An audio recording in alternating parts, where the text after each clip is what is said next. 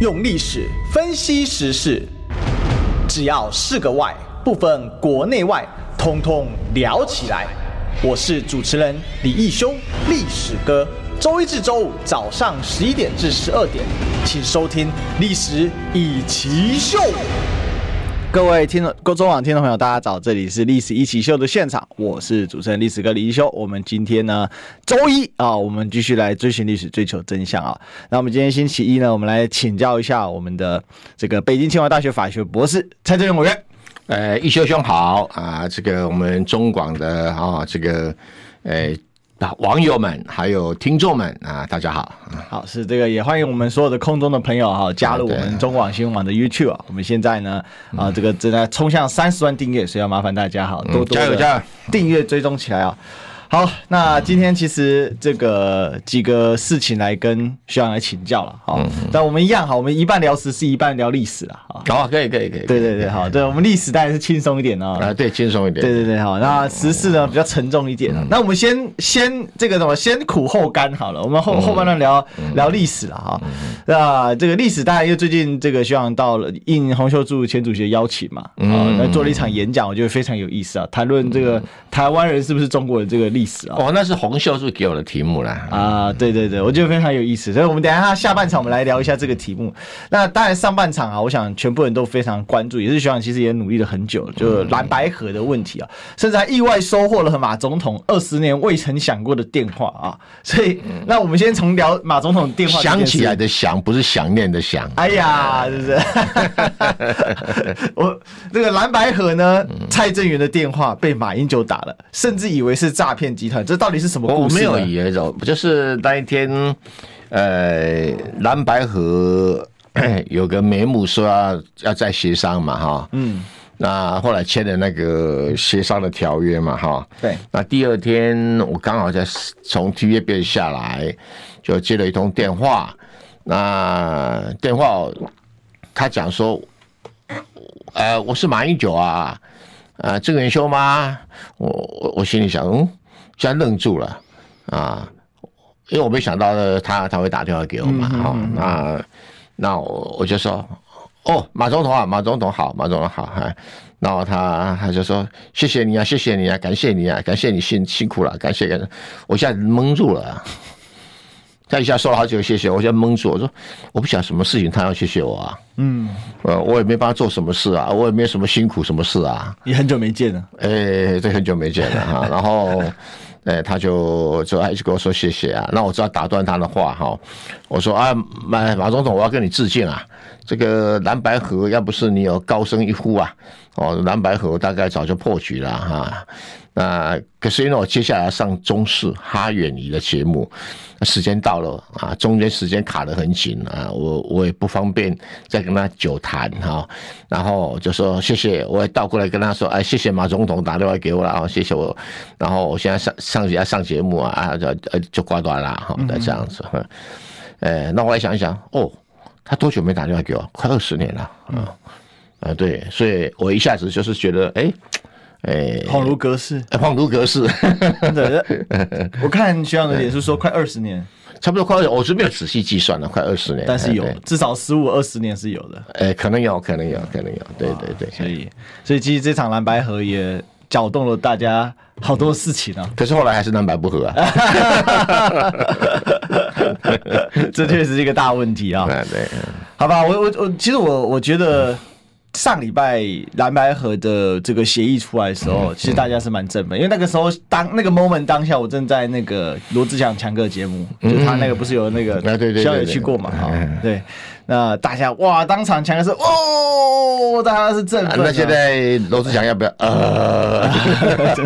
现在还在那边大喊赖清德下台倒酒，突然之间这哎现脸在喊什么？来景的动 算，好可怜哦。 哎，这真的是大家也是很很这个，其实大家都看到这个问题所在，就是为什么蓝白河讲白了就是民进党真的太烂，那民进党的烂不是单纯是内政的问题，还带来可能整个国际的问题哦。好吧，那我们一个一个来请教徐阳，就是说这个蓝白河的情绪从要和走上了目前看起来，虽然说还没有破局了，号称还没有破局了，说三月二十二最后定了，可是今天的整个情绪氛围非常的差。嗯好，那柯文哲也在昨天的造势动员大会上高喊他以民众党总统候选人参选到底。那看起来最后的条件就一个，就是那你侯友宜国民党要不要做副手？好、看好像是这个样子。如果照这样子讲的话啦，嗯那可是看见侯友宜也说我要做正的，那就一场选举不可能有两个正的。你怎么看中间的转折？从上周三到谁今说天不能两个正，两个一起选，两个都正的啊，啊？也是啦，都正的候选人，然后正的落选人。啊，真的落选了，真的落选嗯了，是是是。你你怎么看从上周到今天这样整个过程的这个氛围这路转？个我是觉得唉国民党思考不周 OK，啊。第一个哈，他把这个误差范围硬要解释成正负误差，所以把误差乘以二。嗯这里面有两个问题，你不敢再找带州的专家学者来谈这个问题哈，好像支持你的意国民党的立宪都不会被社会大众接受。是的，是的，是的，第一个就是柯文哲不是公开喊话吗？那你国民党公开讲出来啊，讲说你你要让六趴，国民党不敢讲。嗯，那第二个，你讲那什么正负误差， 会有个问题哈、就是柯文哲一直讲说我让你三趴，对，他从来没有说啊让你上了五趴或六趴，嗯，连赵少刚讲说让五趴，他都他都没开口说过。对，所以整个社会大众的氛围，大家都会觉得说，你讲的误差范围就是让三趴。对，对，这个你不管再找什么什么专家学者来解释，哎呀，什么正负误差了，没有人会相信你那一套。嗯，哦，这是第一个问题。如果你一开始讲说，哦，不是哦，不是你让我三趴，你让我六趴，那不是解决了吗？对，那第二个，后来朱立伦讲说，没有人讲过六趴啦。朱立伦这讲话也讲的不是有啊不好，缓缓狭缓的不好。那你你不让六趴的话，请问你你那个所谓五比一怎么来的？嗯嗯。那他现在挂在国民党官网上，呃，对啊，怎么五比一怎么来的？嗯嗯嗯，就是让六趴才五比一啊。对，啊，所以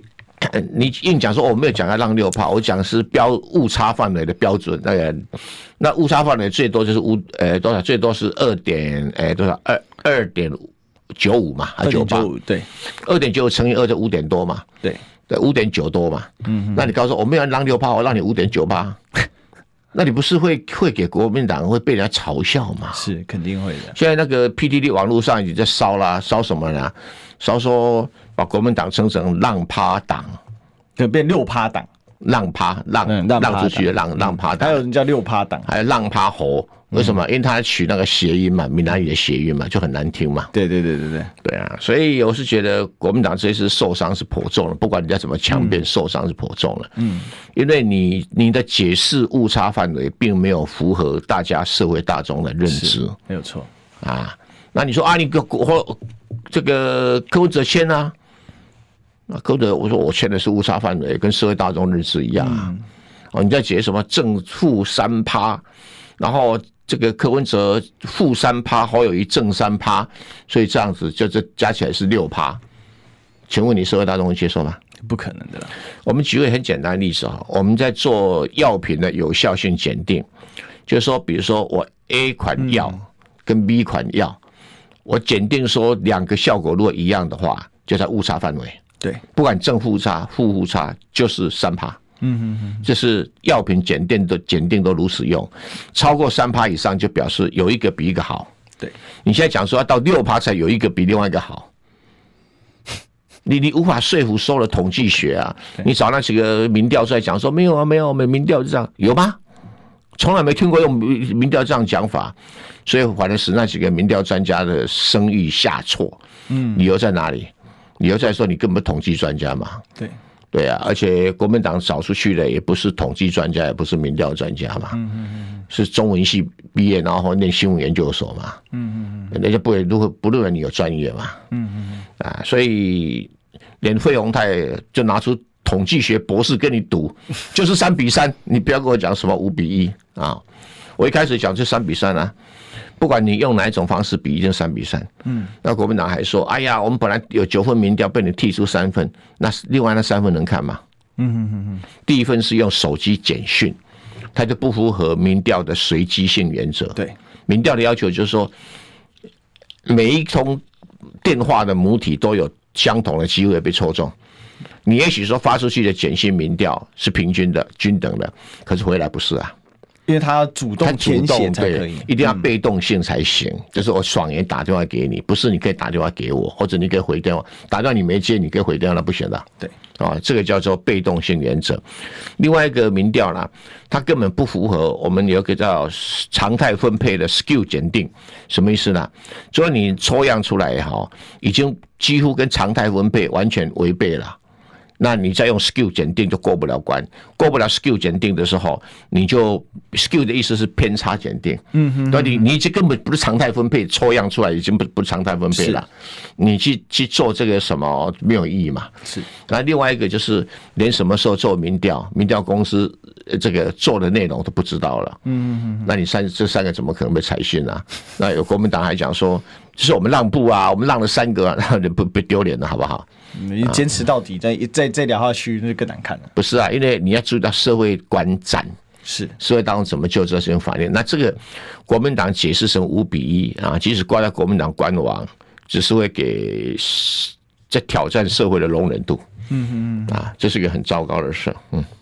但为什么会做出这样的决策呢？因为三比三也不会怎么样啊，三比三就再三比讨论三好就了是延长一局嘛，对啊，我们球赛不是这样子吗？对啊。那如果不要延长，那就是进入协再再用协商的方式。或对呀、呀、啊，对呀、啊，对呀、啊，你硬要去卡所谓五比一，是呃，这个所谓的三三三八乘以二或者两个两个误差范围，嗯哼哼，啊、这个柯文哲只要咬死你说他并没有同意两个误差范围啊，是按、你现在讲说在误差范围内把它解释两个误差范围，没有人会接受。然后也解释说，哎呀，一定要正差误差。问题台湾所有的统计学在运用，没有人这样运用啊。嗯嗯嗯嗯，对啊。所以关键还是在于说，这个五比一这个决策，他是怎么会去想说，我、我要做出一个五比一这样的结果，然后再来说，哎，那就后来大家说三比三，又不敢否决三比三，对啊对那现在很尴尬，嗯，就卡死在那没边。有，现在就是两个比较特殊问题，就是说，嗯，六份民调里面柯文哲全赢，对，然后连国民党拿出来的东西，柯文哲都赢，那、只是有没有赢过误差范围？是你你要说服社会大众说柯当副的，我不能已经有机会了。完全没有了。完全没有了。好、所以最重要哈，我讲讲过，正视是人心的事业，不要挑战人心啊。那这个呃，对于这个呃柯柯文哲来讲，他现在让给你，也不一定能当选，对理由在哪里？因为他的人会跑掉。对，因为经过这一次之这后，次军工这人会跑掉哈、你如果三比三延长赛，这些会接受，嗯，社会大众普遍会接受，嗯，但如果你硬要讲说五比一我们赢了再来协商，就没得谈了。我我现在看很奇怪的是，国民党的脸书官网挂的是这个五比一，嗯但是他现在的做法看起来就像三比三，他又被迫心虚嘛，所以又被迫接受三比三。心虚嘛，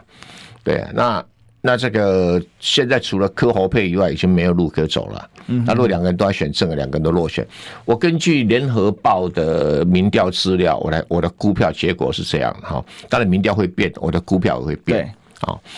就是赖清德可能就拿到六百万票，嗯，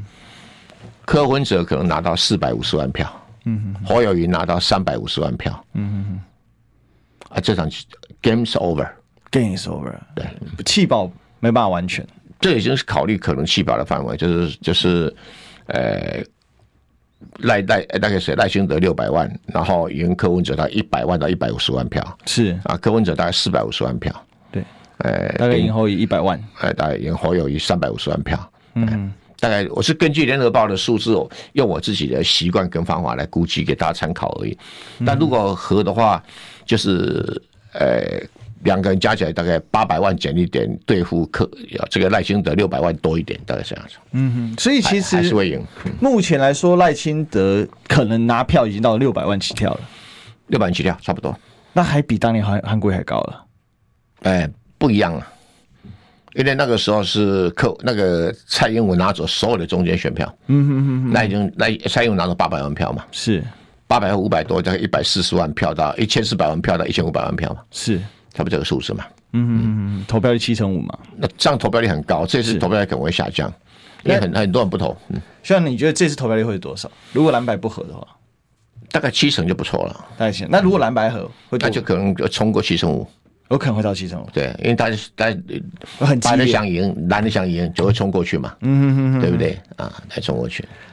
所以其实听到现在的关键变成说，国民党只剩一条路可以选了、你要不要接受做副的？嗯，大概没有第二条路了。其实我从六月份我就判断柯侯配是唯一胜选的方案嘛，是这样，哎，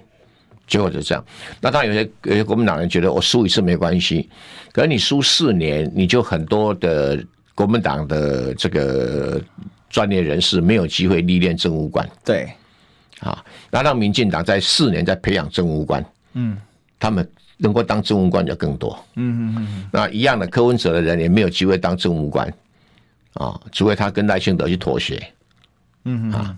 那要不然的话，这个没有人能够当政务官，没有人能够当执政党。那因为如果是柯火配，国民党仍然是执政党，嗯啊，而且国民党的主席是执联合政府的执政党党主席，又不太一样，嗯嗯嗯，跟存在做在野党不一样，嗯嗯，所以我觉得整个情势是一直在对国民党不利的方向走，对啊对。所以这次败选的话，那整个国民党的声势会更加的糟糕。哎，很多国民党的一个错觉，就是说，呃四年后你民众党会泡沫化哦，我国民党还在，哎，问题是你国民党会比现在还虚弱，四年后你更没有谈判筹码，嗯哼哼，然后那个不管这个民众党会不会泡沫化。啊，民众党反正就是这样子啊，他就有八席到十席立委啊，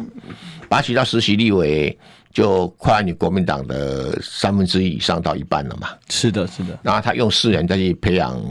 比如他找说张其凯不分区立委的目的是把张其凯可以去选下一市立委，嗯，下一市市长能不能选得上不知道，但至少有人可以选嘛，嗯然后这个至于其他的，其他的这个状况就会更复杂嗯啊，哎，你国民党人没有执政，你的党干部流失会更多，对对对，然后流失更多，对。因为期待感更低了嘛。对对你一个没有未来的政党，你就会进入一个对对这个对嗯负面的一个状况。对对，没错。那你一个有有这个有有正向的，就是人家说马太效应嘛，越来越好，没错，就没不错断往上没错卷没错脚啊。那当然，当然，国民党人大概想不了那么多吧。他们现在只觉得为了面子问题啊，真的是面子问题，内部结构也卡住了吧？内部结构卡住了，不当政的国民党没办法接嗯啊因受。为金溥聪想要挺着胸膛倒下去啊，嗯、侯友宜还挺着胸膛倒下去、啊。嗯侯宇正觉得自己要挺着胸膛打下我不去，晓得，我不晓得，我不晓得他想法怎么对。对，因为这期这场败选大家也看得很清楚哦，这嗯不只是国民党未来是不是机会是越来越小，其实侯宇的政治生涯可能也结束了，就是结束了对不自己被罢免，但是就算没被罢免好了，那就是新北市长做完就没了，就就对啊就对 game 啊对啊嗯 over。如果要有未来，一定要有下一步嘛。没有了，没有了。对，那他们不了解嘛？他们真的不知道，就大家都看得出来节目，他们会看不出来。对，有时候生病的人都总觉得我会康复，很快就康复。我给个啊，拜个几杯瓦龙。 对啊，对啊，对啊那我另外一个想问一嗯下徐阳，就是说韩国瑜列不分区，嗯，是巩固处理还是怎么样的一个一个一个一个嗯做法呢？那当然是巩固处理啦，就是说至少让国民党的部分区的选票哦，还有人愿意去投，那出来投国民党的部分区的选票，好像投给韩国瑜，然后就可以支持出来投给侯友谊，啊，这个效应是有，但是我觉得有限了，嗯，有限。我韩国瑜虽然是在蓝营里面声势很高，但是也不能期待他在中间选民有太大的影响力。从上一次就看出来，他在中间选民的影响力是有限的。对，但至少在巩固蓝营是有一定的效果。那这次蓝屿的不分区可以卡住十二席吗？嗯，已经很好了啦。十二席就很好了啊，，对对，十席可以，实习当然没问题啦，哎十席没问题。好，所以十十到十二差不多，差不那多。个关键民进党也差不多这个十到十二嘛，所以加起来大概就是呃二十四，那八到十就是民众党嘛。嗯哼哼哼，大概就这样。就大家这个在这个调整。那这个因为这次韩国列部分区之后，其实对蓝营的基本盘的士气看起来还算不错，可是呃问看起题来不错，对。可是问题是好像没办法带到总统大选这一块来。那没办法，没办法，这两码就是因为，因为就是即使你把蓝领的有人讲说，我哦蓝有基本盘，你基本盘凑起来就那那一点而已啊。对，哎，你的民调很清楚嘛，对，你这支持度跟民进民进党差不多嘛。那现在大概就是呃，顶多民进党大概是三十嘛，嗯国民党也将近三十嘛，然后剩下的民众党就有快要也快到二十了嘛。啊，大概这个选票结果，哎，嗯那像我想最后问一下，就说那到底国民党中央现在要怎么办？他们明延到二十二号也只是没有啊，增加我我拜是占主义我的时是觉间。得，要么就就接受柯侯配，要么就是延长赛一局嘛，哦，你就是说再做一次找一个民民调。可是问题，柯皮要不要接受侯哥对柯侯来比较，已经已经已经会有问题啊，一定重重启 PK 有没 有？调哦，那个足球赛不最后平手哈，三、比三要对对 PK 对的时对候对有没有？要罚十二码球有没有？啊，那个是由裁判决定 的，就说规则已经跟跟正式比赛不一样了，嗯。所以现在主动权完全在柯文哲手上。也没有啦，主动权是还在还在国民党手上了，要不要还是国民党决定嘛？嗯，哼哼，反正科比的条件就是要么找我就当正，我就当正的。事实这么上说，这样一比下来，国民党以前说侯友宜的民调会赢过柯文哲，还有找了一几家公司说侯友宜的民调已经超远赢过柯柯文哲，事实上国民党自己民调拿出来也不是啊，嗯嗯嗯，对啊，嗯那所以以后民调再有人想说侯友宜赢过柯文哲，就没人 相信。其实这次最伤的，我觉得，但两个人都有伤到一些，但是整体来讲，我都有都有都有，我就因国为民党人家上了觉得去你们合不了，对对柯文哲也看衰啊，没办法。嗯哼哼哼，就就是你要知道，民调还有一种民调，就是说看好度，对对。现在看好的已经是赖清德碾压性的获胜，对对，因为看好度会使西瓜派倒过去，啊，对，嗯，那也会使所谓的这个非非选对选民里面有十趴到十五趴是西瓜派。你在看到你蓝白合会赢，他西瓜派就支持你；嗯看到你你蓝白不合了，他就跑掉了，跑赖清德那边去了。 那还有一种是投票积极性啊。啊，当然了，当然不不会赢，我干嘛去投票？那个去玩了、其实我心里一直有这个魔鬼在讲，因为我不是一个投票出席率很高的那种人，因为有有些人是每看一到场没都在有，在李一修身上，我们就看到那种懒惰的投选民。 但是，呃但我因为我做自，我们现在做媒体嘛，就对对对这还是最好要积极参与投票啦。嗯我们对要对做表率啊，对但对是对，但是我心里一直觉得那不会赢就不想投了。 哎你的立委选区哪个选区啊？王宏威，哦，那对那谢那谢那那一定要去投一票。对对对对，没有。我后来想一想，唯一说服我的动力可能就因为我红薇姐在那一区，嗯，嗯好对好，这个，但因为我跟谢哦佩我佩听到了没有我我但我跟谢佩佩也很熟呢，所以我 嗯在当然当然了，应该还是会支持王宏，因为毕竟谢佩佩是被民进党丢过来的嘛啊。嗯对哈对对对对如果他是老将，我们就考虑一下哎。对，呃他他好像是呃人球是吧？ 他心里也很苦啦嗯哈，对我们跟他很好，我们也知道了。他本来大安大安去经营好好的，哎呦，你知嗯道四年无雨无那个风雨无阻啊！你一个他女他一个被女生有多少迫青被春？迫要要让给那个呃真的真的对，嗯重点是苗博雅哦，完全不鸟他啦，然后也不鸟民进党，就是我这个苗博雅就是老子爽，老子顺，老子许，老子好棒棒那种嗯他概是老念。他可以称老子吧？哎，这个不知道，但他对啊他他，但是他的心态是老子心态， 也没用啊，他一定会一定会被罗志祥碾压的嘛。嗯他的心态真的是这样，就是他也不太理人家的调侃什么，他他就是觉得他空战好棒棒，有吗？对啊，自我感觉良好，对，真的真的跟真的侯。跟侯友谊一样的。哎哎， 好吧，那我们这个十月二十二，应该说十一月二十二啦，哦，就是还有两天。嗯，对对。那这个这两天是等到时间结束 over，还是说现在私底下开始有在做民调？没有啊，如果没有的话，嗯没有，那我我是花了半年时间，嗯很努力啊，去去去促成蓝白合嘛。哎，我想这个是马英九打电话给我的原因了。真的，我们都看到你的努力了，学长啊，那现在我也放下了，哎，哦你放下哦呃我已经努力过了，啊，可以了，哎，啊，这个菩提树下顿悟了， 哎，对对对对，菩提本非树， 云尽亦非台。哦，本来要广告，那就现在 吧。我关心国事、家事、天下事，但更关心健康事。我是赵少康，推荐每天中午十二点在中广流行网、新闻网联播的《听医生的话》。我们邀请到的都是国内数一数二的医疗权威，给你一个小时满满的医疗资讯，让你健康一把抓。除了收听以外，还要到 YouTube 频道上订阅 “I Care 爱健康”，按赞、订阅、开启小铃铛，爱健康三支箭，一箭不能少。用历史分析国内外，只要是个“外”，统统聊起来。我是主持人李一修，历史哥，请收听《历史以奇秀》。欢迎收听，这里是《历史一起秀》的现场，我是主持人历史哥李一秀，我们继续追寻历史，追求真相。我们今天现场大来宾是我们北京清华大学法学博士蔡正委员。哎，大家好，哎，好，那我们这这一趴呢，我们大概是聊一下历史好了，好好好不然大家都感觉情绪都很紧绷啊，哈。啊，对对对，对，所以来问一下，一开始刚才讲的嘛，就是希望有这个接受这个洪秀柱主席的邀请嘛，对对啊对去参这个去做一场演讲哈。那我有时候看一下，因为把你有贴在你的脸书上，我觉得蛮有趣的啊。嗯哎对对其实之前我们也聊过一部分啊，就是他其实像去谈到说，那台湾人到底算不算中国人呢？那这个我记得蔡英文经典说法，我读中国书，所以我是中国人嗯啊。我读中国书长大，所以我是中国人。那到底是不 是？其实这个我认觉得同这个论点不对啊。哪有说你读什么书就是你什 么人？那我读莎士比亚读的不错，我是是英国人，那不说不通嘛？对，是逻辑上说不通。逻辑上说不通。那需要你这一篇这个演讲，是不是可以跟我们分享一下？就是说，我哦没有了，我演讲其实不是在给这些听者答案，嗯，我是在给他们问题。跟他们问题是我说第一个哈，这个呃，我们搞科学人都要先问名词的定义名词定义，嗯，啊，通常文科比较不会讲究这个，嗯，搞科学的什么叫台湾人，我就丢出来问他们，啊，就给我的答案五花八门。哦，有人说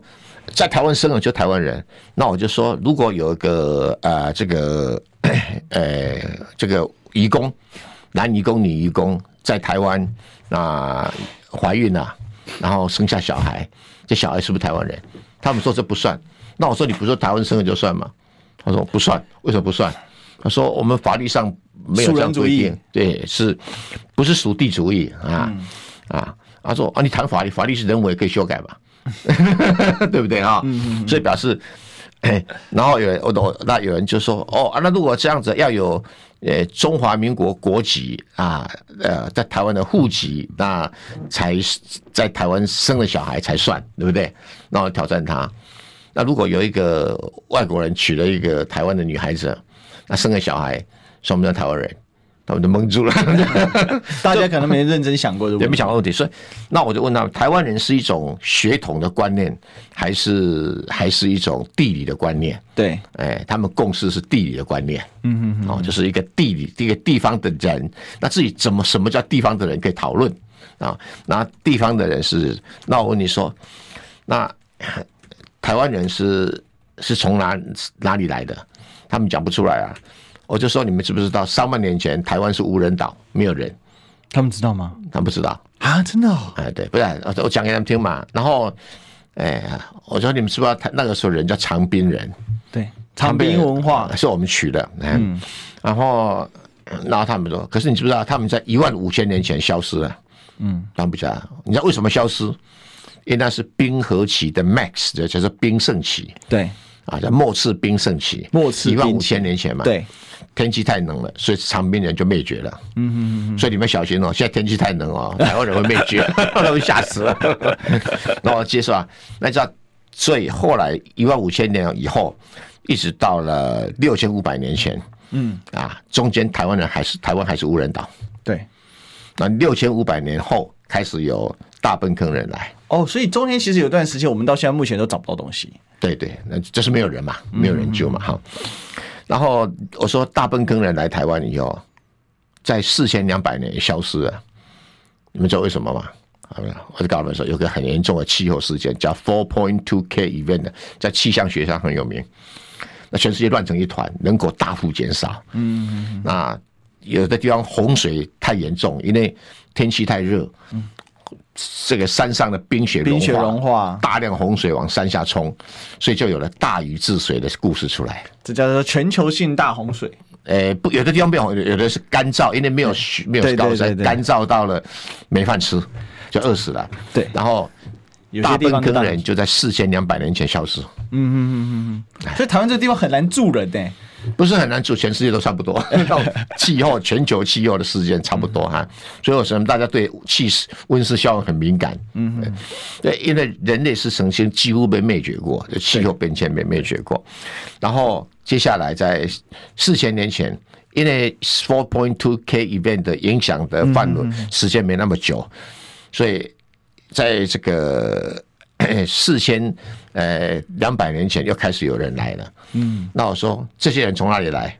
从大陆这移移过来了，他们说：“哎呀，从这个菲律宾那边从南屿过来，绿岛过来。”我说这个讲法是对哈、哎，可是当时过来的台湾的不会划船， 是啊，我们考古知道那段时间是不会划船，那不会划船怎么用走路过来？可是那一段海又都深达一千公尺以上，所以不可能划过来。嗯，然后从哪划？从福建划划过来。哦从福建划过来，哦嗯、那大奔坑人是从浙江划过来，所以大奔坑文化跟良浙江的良渚文化几乎一样。就一样，对，哎没有就一错样。发现文物还有互通性啊呢、哎，对对，还一样啊，所以等于是连原住民的，不像原住民啊，早期的人类也是从大陆来的。对，哎，那我就问他们说，你们知不知道这个蔡英文说我们的这个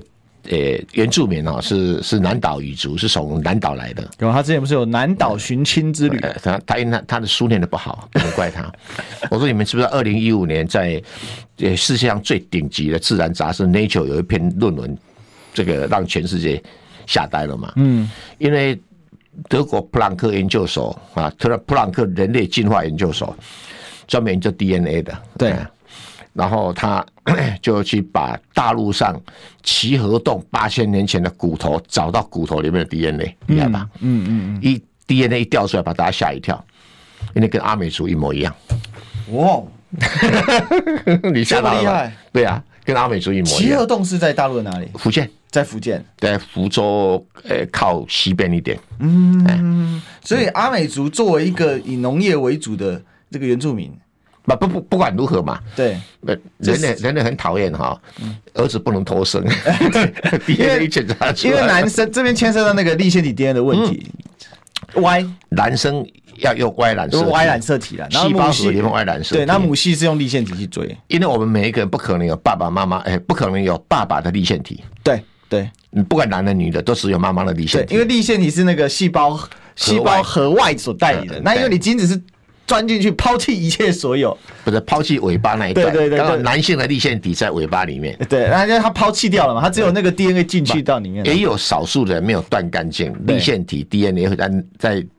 爸爸的立腺体 DNA 会出现在儿女身上，嗯但如果一出现，都要再赶快找医生，哦，因为可能会出现不。是因为罕见疾病就会出来。对对对对对对对，所以所以这个就关键就是透过 Y 的追溯就可以找到对对哦你对的组员的问。对对题对。呃，所以这个呃，阿美族说我从我从菲律宾来的，这个就不能成立。他从福建汽油洞 来 的，所以他可能反而是菲律宾或者是哪里，如果有阿美族的基因的话，一定是从台湾过去的。到这个追溯的话哎、，不一定，因为也有可能在那从因为那汽些油洞过去人的在七千年前就已经出在印尼，以前是有所谓的台湾嗯起源论，就说是从台湾到东南亚去，啊，现在也被推翻了。对，也被推翻了，就是那一二零一五年那篇论文出来，被统统被推翻掉了。嗯，因为八千年前出这个南岛语族的血统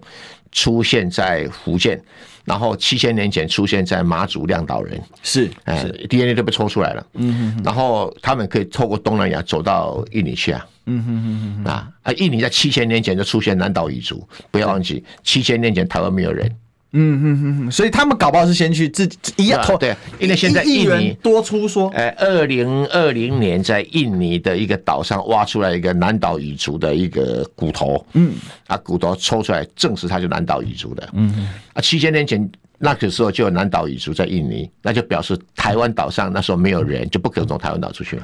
所以这其实跟这个大陆，就是非洲大陆人类走出去，其实不是一次，它是很好几次那。当然好几批嘛，当然所好几以批嘛其实今天我们照徐阳刚才的说法，就是说他所以从福建出来，他可能可以好几批出来，他不是只是一批出来。当然不是啊当然不是所以我以前我们讲说台湾是南岛语族的发源地，这不就有是问不题啊嗯是了。，也被推翻了，被推翻了。这个研究最重要的在不这是里。南岛台湾本来就没有人，不过现在台湾有个研究有个比较麻烦，我们除了证实阿美族是这个血缘是来自于福建奇尔洞，对，那更重要的是，呃，我们没有办法证实这个我们以前哈，呃，什么大粪坑人啊这些人哈，跟现在的原住民有关系，嗯，我们无法证明。就是中间有个段落，对那原住民村社里面的考古啊，再怎么挖，也没有超过八百年。然后挖超过八一千多年的，没办法证明他是原住民的祖先。嗯，我们中间是有个断层的。有个断层在。有个断层。 那不管如何啦，台湾的汉人最大多数啊是从诶、呃荷兰人开始，清代的时候，不荷兰人。对，荷兰人在一一六三一年呢、因为他需要盖热兰遮城，是就跑到大陆上去去找招招募移外移工、外佣、外 移工，所以汉人是移工的 嘛。但热兰遮城、赤坎楼都是这样找汉人盖出来的。因为荷荷兰人啊很好玩，每天给汉人多少工资？不过他里面写的不是汉人，嗯，荷兰人官员里面没有汉人，他写的是中国人，对，Chinos，我 Chinos，今天给 Chinos 多少工资，啊然后写的很清楚啊，所以注意到，呃，这个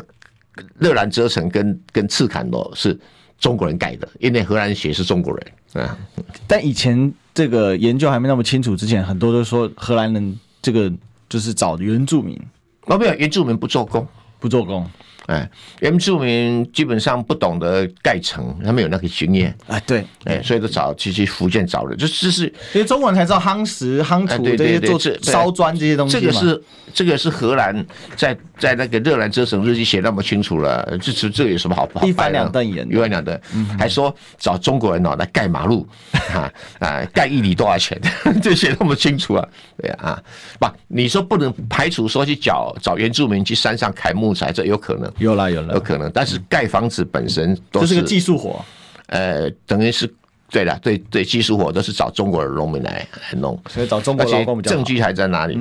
他找中国人到布袋去弄取石灰，布袋也可以取石灰。对，他取石灰的时候还叫说叫原住民，在麻豆条例里面写了，你不可以去杀害帮我荷兰人在那边做石灰的中国人。嗯哼哼哼，哎，那证这证据都齐全，这有什么好辩驳呢？对不对啊？所以我是觉得有些朋友们哦，不好好念书，当然自己想象乱掰，那那没的。那我说台湾的有人就说是唐山公唐山骂，他说对因为来的台湾都是都是，呃，都是汉族，李玛丽啊，哎哎，对，那鬼扯淡，那个你叫他你叫他把论文写一写，去国际杂志登刊登得出来嘛？哎，可那这个被奉为绿营的这不个是啊、闺他早蜜就被耶。中央研究院的两个研究员，一个叫段宏坤，一个叫陈其佐哈，嗯，两个人把那个批驳了，他不敢答复啊。呃，段宏坤还是原住民，哦，对呀、因为他想弄清楚嘛。来弄清楚嘛哈，哎，在乱做哈。现在重重点就是说，有这个时候因为来台湾都男的，女的很少啊，所以娶原住民平埔族的妇女，就连这个都不能成立，只有少部分不是只有在屏东部分会发生有。发生，因为当时就是哎，屏东那时候没有社官，哦，因为阿搞那时候哎，对，那重要的是说，清朝皇帝从康熙、雍正到乾隆，连下五道命令，禁止翻汉通婚，禁止汉番通婚，嗯，因为他觉得你们汉人都坏痞子。偷原住民土地。不是，就是你娶原住民，就是要抢原住民土地，因为你知道原住民是土地是女性继承，母是系的社会继是的承，是的对。因为原住民的男性只打猎不种田，那女性种田又捕鱼，那重点是用最简单的那种小锄头来种小米，不像那个汉人可以大幅耕作。嗯对，那你说那怎么会生这么多人呢、因为清朝的记录写得很清楚，汉人来台湾，包括客家人来台湾，都收成了以后，啊、然后就就到了过年之前卖掉谷子，把钱就带回中国大陆去。所以娶亲也在中国大陆娶亲，嗯，不是没有娶亲。那等到大陆上呢有生个小孩，那带到台湾来，嗯，呃啊，这个像是早期，哎、像是最早期的，哎、台商。 那清朝记录写那么清楚，那第二个他们说，哎呀，清朝不让大陆人来台湾啊，错了。康熙皇帝下令全面解禁，疏散广东跟福建的人口，嗯，跟所谓渡台三禁令都胡说八道。我公开讲了，渡台三禁令就是胡说八道，那为什么会有这个渡台三金呢？因为哈、台湾的这些烂学者、啊、崇拜一个人，哎，是那个人是日本人啊啊，就是他们整天崇拜说做台湾原住民研究的那一位哈，伊能家矩。哦，伊啊能家矩在他的笔记本里面写到渡台三禁令，他这个本书在生前从来没有出版，而且更经典的，他把他写的书去东京大学申请博士学位，东京大学把他驳回，说你是不符合学术标准， 就是因为台独分子找不到材料啊，是想要等一大哎呀，伊能家矩日本人多了不起呀、啊，伊能家矩的学术水平是很低的啦，嗯啊，那他写的渡台三禁令既没有来头，因为清朝是一个一个制度很完整的，嗯，它里面有记载说，皇帝下令，如果是你娶这个汉番通婚，你通事或者知县知道了不处理，要被惩罚了，要被就被解除官职，而且、哦拔关这么对严还要当事人还要屁股男生啊还要打屁股一百下，重，杖刑，杖刑一百，大概打完就阳痿了。打完会重残 哦，重残年轻人重残，老人会被打死的，有可哎，能。啊嗯对，他他写的很清楚啊，不信你看那个大型条例啊，我知道台湾岛史记里面就直接把它拷贝下来写给你看了、嗯，对，那所以就，而且最经典的一个案例哈，那个你经过内湖提科学园区提林大道有没有？有个林秀军基金会看到没有？旁边有这个墓地有没有？一大块墓地上面只有一个坟墓，被台北市列为古迹，对，那个坟墓就是林秀俊。嗯哼，那林秀俊那个坟墓啊，现在价值十亿啊，只放他一个人， 不能盖房子，也古迹嘛。嗯林秀俊是谁？叫开垦板桥大安镇的创始人。哦，他年轻的时候从福建带了两万两银子到台湾来开垦水利工程。嗯，因为种水稻没有水利工程不行嘛。对对对对，然后可是为了他解决那个板桥那个百街社的要水路要啊经过的土地问题，他就去娶百家百街社头目的女儿，嗯啊，照道理这是对好事嘛，对不对？哎，就违反禁令，被抓去北京关三年， 然后更搞笑在后面，嗯，哎。哎，他有一个很有名的子孙叫什么是吧？叫什么名字？林风正， 哦哦，林峰正是他的后代哎，他的后代。哎然后更经典，我一直跟林凤珍讨讨讨人情。嗯，你知道吗？这个 这位这个林林秀俊哈，为什么会在北京只关三年被放回来？是，哎，你知道为什么吗？他家有钱吗？不是花了赎金。啊疏通疏通一颗罚金。啊 那你知道谁帮他处理的吗？是是当时的刑部侍郎，刑部侍郎哈，哎是哎两个都泉州人，啊帮乡亲忙嘛。对对对对，同乡以前那都个是这样子。对，那个刑部市长好像叫蔡之还是蔡香，那名字我不太会念，名字很就是很文雅，康熙字典出来的。嗯嗯我就我就跟林凤珍哈，你非非支持我不可，哎你知道为什么吗？那个蔡的就是我的祖先，所以你的祖先欠我祖先的人情，你现在还人情。那我们要还个广告给大还 家，完我们还广告。二八、二九、三十，哎哎哎，塞哎，你在算什么啊？我伫算三十万，什么时阵会到啦？中广新闻网 YouTube 频道即将要迈向三十万订阅喽！在这里，我们有最全面的新闻，最犀利的分析。现在就打开 YouTube 搜寻中广新闻网，按下订阅，开启小铃铛，陪我们一起冲向三十万订阅吧！用历史分析国内外，只要是个“外”，统统聊起来。我是主持人李一修，历史哥，请收听《历史以奇秀》。欢迎回来，这里是《历史一起秀》的现场，我是主持人历史哥李修。我们今天现场大来宾是我们蔡正元委员。 哎，大家好，好，那我们这个刚才呢，就讲到林峰正欠蔡正元一个人情。 没有啦那那最后因为一点时间哦，我们这个请这个学长帮我们做一点结论，就说那研究到现在，台湾的汉人，我们知道郭怀义事件嘛，嗯它的基础其实就是当时荷兰大量招募的汉人的。义工，对对对外劳就是华工啦，找华工来盖盖盖房子嘛，盖城墙、盖没有街，道。他是他郭怀义不是，郭还怀要义种是田不是，他是啃手，啃手他就是负责去大陆找人，那他有钱，然后在台湾开垦成功的，他是大地主，嗯大大地主嗯对对。那当时荷兰重税嘛，哈，就是课很多税，那这个他不满呢，就带领，不，那主要原因也不是因为荷兰扣重受税，大家可能都误解了，因为在一六五零年哈，英国跟荷兰打仗，嗯，那英国不是发生革革命，克兰克伦威尔是当政吗？清清教徒革命，啊对对，哎，不是新加坡革命，就是应该算是内战了啊。对对对那克伦威尔哈护国公嗯因为当时荷兰是支持原来的国王，对然后克伦威尔就很不爽，就通过一个航海条例。对，这个航海条例就是说，不是英国船的话，不可以载货物到英国所有殖民地的港口。嗯，就台湾的糖哦，就卖不掉，因为没有没有英国的船可以载到港口。对，荷兰的船载出去，没有人要收。啊，就就就使得台湾的糖价大跌，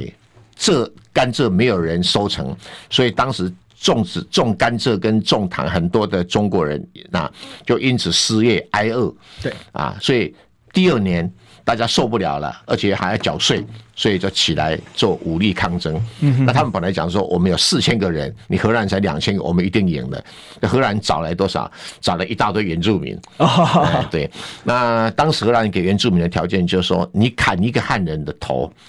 就给你一布一一一一匹布，布很值钱，对，哎，那时候没有货币用布啊，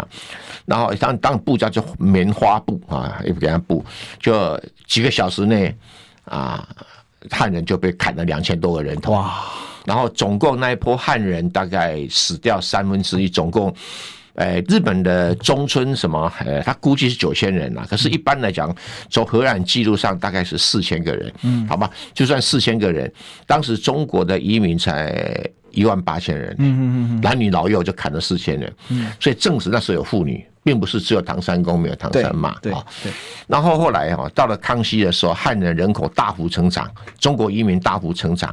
成长的时速度是算术平均数哈、算术平均数是成长三十 percent，用生了怎么可能？一定是移入的，社因会为大量的移入，对大量的移入，哎，对，所以从此就台湾岛就从呃以这个原住民为多数的的居民的岛，变成以中国移民为多数的岛啊。那大概现在所有的台湾不管。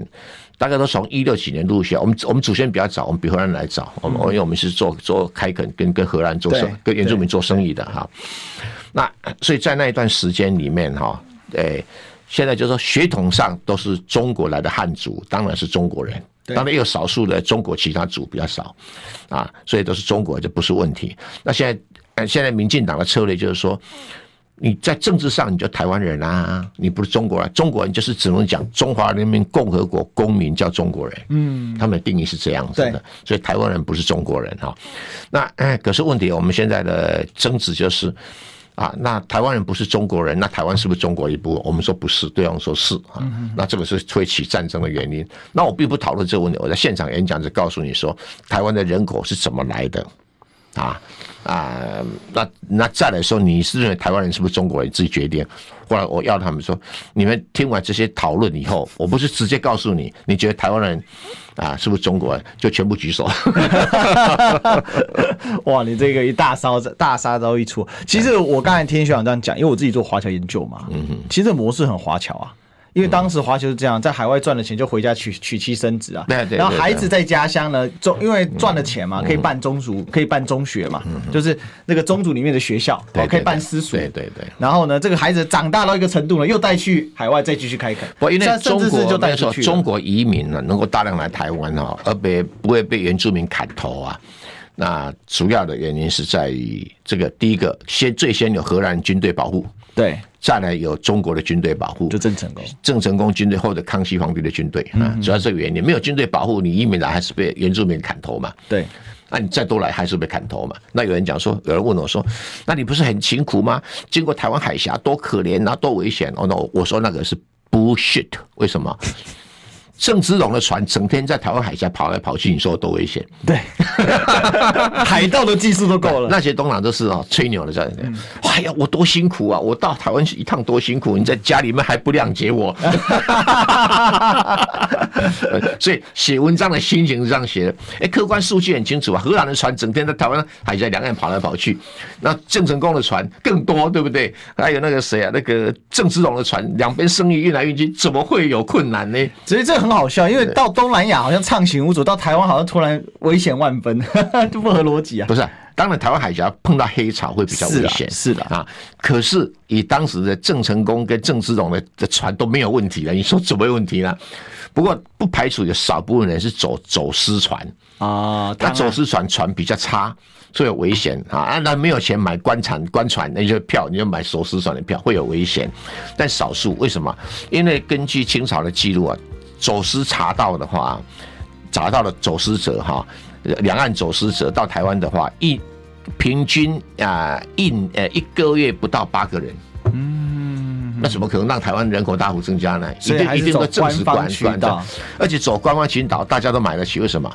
都是肯手付钱。